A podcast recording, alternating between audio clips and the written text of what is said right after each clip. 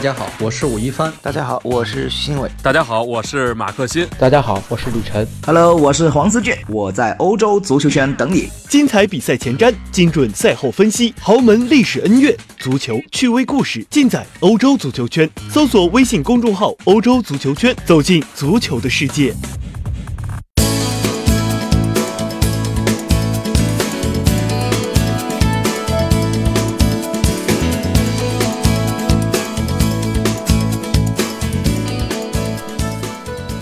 大家好，欢迎收听翻看西甲，我是今天的代班主持延续。上次我做节目的时候，把音频交上去，咱们欧洲足球圈的音频编辑浩然老师说我声线很像吴亦凡老师，但是其实我觉得还是有很大差距吧，毕竟我自己没有做节目的经验，当时做节目非常紧张，导致语速特别慢，所以以后应该还是需要。通过多做节目去继续提高自己吧。咱们今天继续讲讲西乙，今天的节目也算是我自告奋勇，特别想讲。但是今天咱们不讲雷乌斯，也不会继续上次的盘点，而是讲一场在我看来算是惊天地泣鬼神，而且是迄今为止让我最难忘的一场比赛。首先，我想问一下大家。本赛季西乙哪支球队的主场容量最大？哪支球队的主场容量又最小？大家可能不太了解。其实这两个问题的答案都是今年的升班马——马哈达翁达闪电队。为什么呢？一会儿来给大家慢慢讲。这个周末是萨拉戈萨客场对马哈达翁达闪电的比赛。这个之前听吴老师节目的朋友们应该。听他介绍过，我算是萨拉戈萨的十多年老球迷了，而且这个赛季我也办了他们的年票。这个马哈达翁达在哪儿呢？它是马德里的一个卫星城，相当于马德里的宿舍城市。这儿的居民大多数应该也都是在马德里上班上学，非常宜居的一个地方。这次因为有一点私事儿，所以我来到马德里，正好赶上这场比赛，肯定是果断申请了。这个文字记者席位，其实对于这支球队，我也算是有一定了解吧。因为这个赛季的前半段，他们原本的主场叫山楂岭球场，因为不达标，没有达到西乙的标准，所以他们没有在这踢，一直在万达踢完了上半程。所以说，为什么他们的主场一度是西乙容量最大的球场？当时我是对这个有点违和的场面还挺好奇的，就主动去看了他们主场对马洛卡的比赛，结果对这个队印象还不错，所以也就一直想来到他们这个原有的球场山楂岭球场看一看。正好赶上去年年底这个球场改建完了，我就最后决定来看这场萨拉戈萨主场对马哈达翁达的比赛。说实话，我要是看西乙的比赛看多了，写稿啊什么的，思路就会比较容易枯竭，不知道写什么东西。正好今天赶上皇马有比赛，而且正好是比这场比赛要早两个小时，所以我就在皇马比赛赛前，跟 PP 体育驻西班牙的记者王舒迪老师，还有腾讯体育驻西班牙的记者。王亚文老师在伯纳乌见了一面。其实我们几个都是同龄人，在一起聊聊天儿，也能给我这边的今天晚上的这场比赛找一找写作灵感，算是。其实我们当时见面的时候，离皇马的比赛开始还有两个小时，但是当时伯纳乌的球场外已经大概有上千人了。这个以。设计容量三千人的山楂岭球场为例吧，大概我觉得应该能装满两座这样的球场。虽然我之前去过伯纳乌，但是这么早就有这么多人，这个迎接大巴也好啊，等着进场也好啊，还是也算让我比较意外的。这个马哈达翁达的山楂岭球场距离马德里市区坐大巴大概要三十分钟。因为它同时也是马竞的训练基地，所以从它的外墙啊，包括内部的一些一些这个建筑啊，我们都可以看到它马竞元素是很多的。到了球场以后，发现萨拉戈萨的球迷已经来了非常多了。其实跟国内比较类似的一点是，像在马德里啊、巴塞罗那呀，会有很多这个其他城市的球迷就居住在这里，然后一般等自己球队来这踢比赛的时候，都会这个作为客队球迷来给自己的家乡球队吧，这个加油助威。但是，其实我一问才知道，今天这个跟我一样比较早来到现场的这些客队球迷里。从萨拉戈萨赶过来的这个远征的球迷还是占据了大多数的。大概在赛前一个半小时的时候，我去这个新闻发布厅去领这场比赛的媒体证。这新闻发布厅简直是小的可怜，一共有十几个凳子摆在那儿，就当做这个媒体的座位了。这个比较引人注目的一点是，它这个新发布厅后边有两层广告牌，一层固定的广告牌是有马竞的各种标志啊、赞助商啊什么的，还有一层可以拆卸的，是马哈达翁塔自己的广告牌。也就是说，在马哈达翁达的比赛结束以后，这些他们自己的广告牌是要被拆下来的。这个马哈达翁达俱乐部的这个负责新闻的小姐姐叫莫妮卡。她给我发媒体证的时候，跟我说他们为我安排了一片单独的区域，条件比较艰苦，没有顶棚，让我做好心理准备。问我需不需要把背包什么的、电脑啊放在发布厅里面保管。我说这哪有这么邪乎啊？这地方多艰苦是艰苦啊，就背着包进去了。结果莫妮卡把我带进球场以后，我才发现他说的这块区域其实就是。普通看台画出来一块，根本没办法工作，因为没有桌子。当时我进来的时候，雨已经比较大了，所以其实用手机打字儿都很困难，所以只好认怂了，就把背包放回到发布厅里面。莫妮卡看我也没带伞，衣服上也没有帽子，就主动把她的雨伞借给我，还给了我一个这个坐垫儿，让我。能在这个已经完全湿了的座位上先垫上，这样好坐。我心说，这个之前我的印象中，这座球场应该是有一排像伞状的这种顶棚的。结果这一改建，咱不说容量扩大了多少，先把顶棚拆了，这有点不够意思。来西班牙一年多吧，我也是算是养成了一个习惯，一般到一个球场，我都会买球衣。买什么样的球衣呢？就如果这支球队有曾经在萨拉戈萨踢过球，然后在我心目中印象不错的球员，我就会买一件他的球衣，作为纪念吧，也算是收藏一下。像现在我已经有了马竞、拉科、西班牙人、莱加内斯、赫塔费这些球队的球衣，我全有了。去年我还买了一件绿城的这个。西湖的装西西湖的这个纹路的客场球衣，印的是埃杜加西亚。当时还找朋友帮我带过一件这个曼联的安德尔埃雷拉。这场球我本来也是准备买球衣的，结果在这个球场转了一圈，发现只有马竞商店，没有地方去买这个马塔翁达的球衣。这好歹也是当地球队吧，自己的城市的代表球队，你这存在感低的有点过分了。这个球场虽然说是改建了，但是也非常简陋。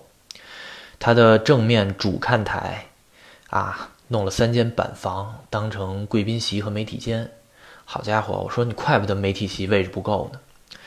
这个主看台对面正面看台只有大概四到五排吧。后边是大的、非常夸张的拉里嘎的广告牌有点儿不知所云的感觉。球场的两侧端线只有其中的一侧有看台，他们自己的这个极端球迷，这个组织叫 GUM，和客队的这个球迷区正好还挨着。这个另一侧没有看台，但是也是有夸张的这个拉里嘎的大广告牌儿这个在广告牌底下，他们挖了一个小洞，当成这个球员通道的出口。这个球员跟裁判就列着队从这个小洞里钻出来，真是醉了。这个球场内部唯一算算不上这个临时建筑的，应该也就是它的咖啡厅。在咖啡厅里边卖饮料的这个小哥哥小姐姐穿的其实也都是马竞的衣服。大概在比赛开始前半个小时，我去咖啡厅买杯咖啡，结果发现里边挤满了人。这个球迷也好，媒体也好，我估计啊，他们都是来取暖的。这其中有一个中年人，我看着特别眼熟，哎，这不是萨拉戈萨的主席先生吗？然后我就上去打招呼，张口就来啊，加洛斯。他看了一眼，赶紧纠正说：“我叫克里斯蒂安。”弄得我超超级尴尬。这是怎么回事呢？这个加洛斯是他爸爸。是萨拉戈萨的这个史上可以算是头号的传奇球星。这个克里斯蒂安虽然没有像他爸爸一样踢上职业足球，但是在另一个这个层面上也取得了成功，最后成了这个俱乐部主席。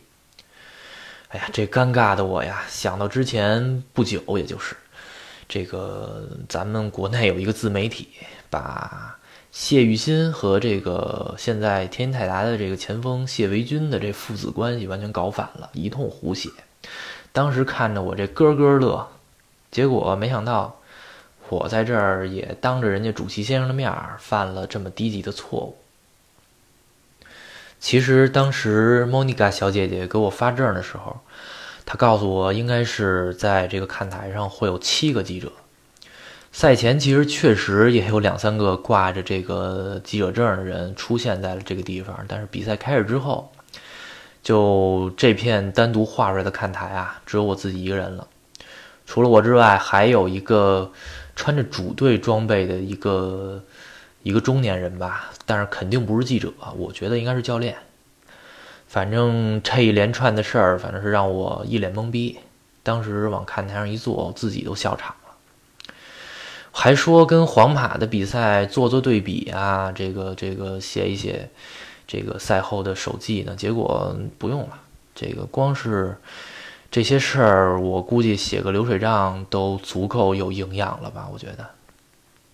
而且当时我还特意问了一下武一凡老师，说：“您来西班牙这么多年了，去过这么多奇奇怪怪的球场。”有没有过说拿着文字证被请上普通球迷看台的经历？然后吴老师告诉我，从来没有过。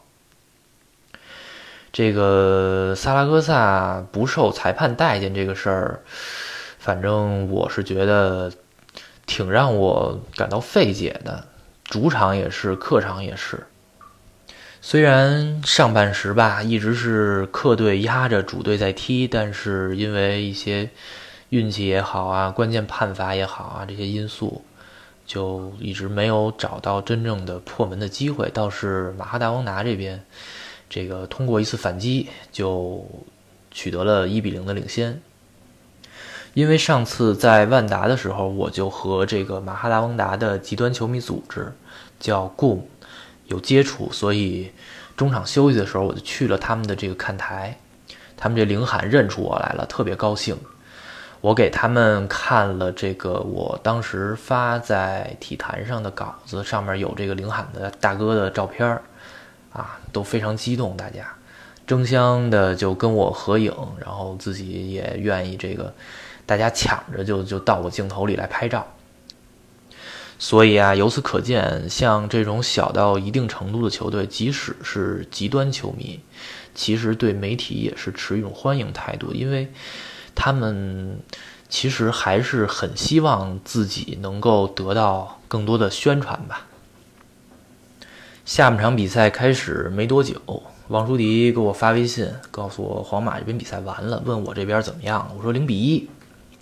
结果这个零比一刚发出去，这个马哈达翁达就进了第二个。这当时我也不知道是冻的还是气的，就是浑身发抖，眼冒金星。但是这个时候，我发现吧，被弄到球迷看台上，其实也有一个好处，就是到了关键时刻，你可以摇身一变就变成球迷了。下半场萨拉戈萨正好是往我这边进攻，这边也正好是没有端线看台的这一边。结果啊，那头一起歌，我就也跟着唱。反正像这种艰苦的条件，既然什么也看不了，还不如站起来喊两声呢，最起码暖和呀。结果没过多会儿，萨拉戈萨连进两球，比分变成二比二了。之前跟我一块儿来过这个区域的那两三个挂着证的记者，突然就也出现在我旁边，也开始给这个。客队开始加油，但是直到最后我也没问他们刚才这个比赛的大部分时间内都是跑哪儿去躲着去了。比赛结束的时候雨已经很大了，球员们基本也就没有太过停留，卸完场赶紧就撤退。我们几个也就赶快去了这个新闻发布会现场。跟其他的西甲、西乙的球队完全不同的是，他们的这个。新闻发布厅和这个混合采访区是在同一间小屋子里。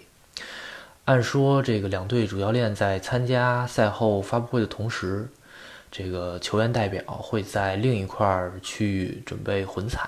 结果，这个马哈达翁达的这个主教练刚上来开始讲话，这个萨拉戈萨的两个准备参加混采的球员就已经到了。但是，因为场地原因，所以两个人只能大眼瞪小眼儿看了十分钟的发布会，混采才算正式开始。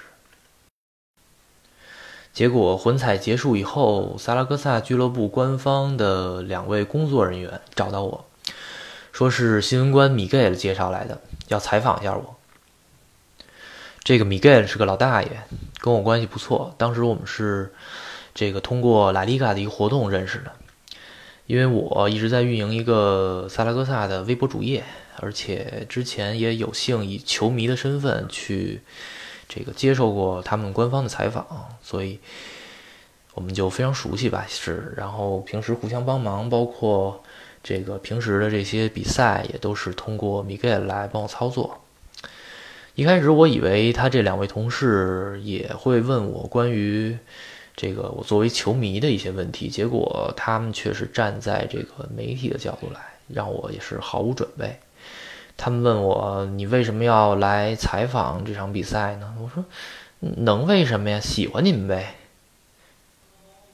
这个人在囧途也是接近尾声了，当时也是正好跟前面提到的王亚文聊起今天的一些经历，然后。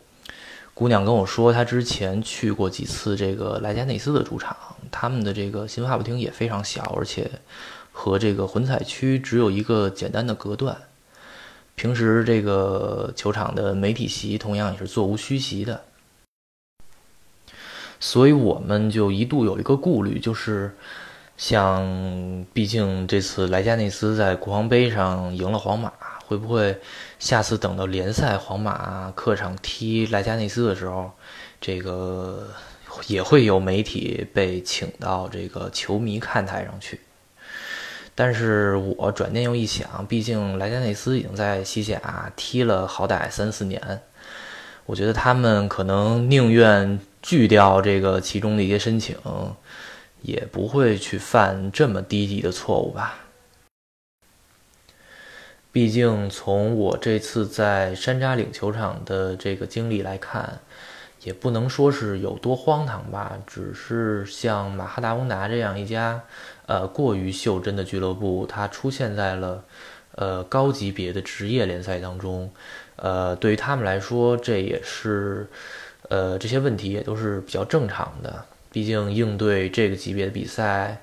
呃，俱乐部从各方面的经验也都不丰富，但是其实这座山楂岭球场同时也是马竞 B 队和马竞女足队的主场。呃，像他们在这参加比赛的时候，肯定也会遇到这样那样的困难，尤其是像马竞女足队作为西班牙国内大姐大的存在，呃，也是在这样一座球场去进行正式比赛。而这个其实也是从侧面说明了女足这项运动，呃，包括像在西班牙关注度和男足也是存在差距的。在我离开这个球场的时候。莫妮卡把我的这个记者证挂牌的这个套和挂绳都收走了，就留了一张这个这个纸质证件。我这才想起来，按说赛前一个小时应该分发给媒体的这个出场名单，我也是一直都没拿到。这个莫妮卡临别的时候特别热情地跟我说：“下回见。”我说：“行吧，你长得又漂亮，性格又好，我肯定是想见呀。”但是毕竟萨拉戈萨跟马哈达翁达的保级都是未知数，呃，什么时候见还不一定。不过发自内心的讲，其实还是希望像马哈达翁达这种球队，能够多在职业联赛露露脸儿，不一定成为常客吧。但是，毕竟对于这种比较有意思的小球场，我个人还是很有兴趣的。只要你别再让我拿着媒体证上球迷看台就行。好，在今天的节目里，我也是算是第一时间吧，在比赛结束以后，马上就向大家分享一下今天我在这个采访比赛中遇到的一些非常呃有意思的这个这个情节，呃，希望大家喜欢。然后咱们下期再见。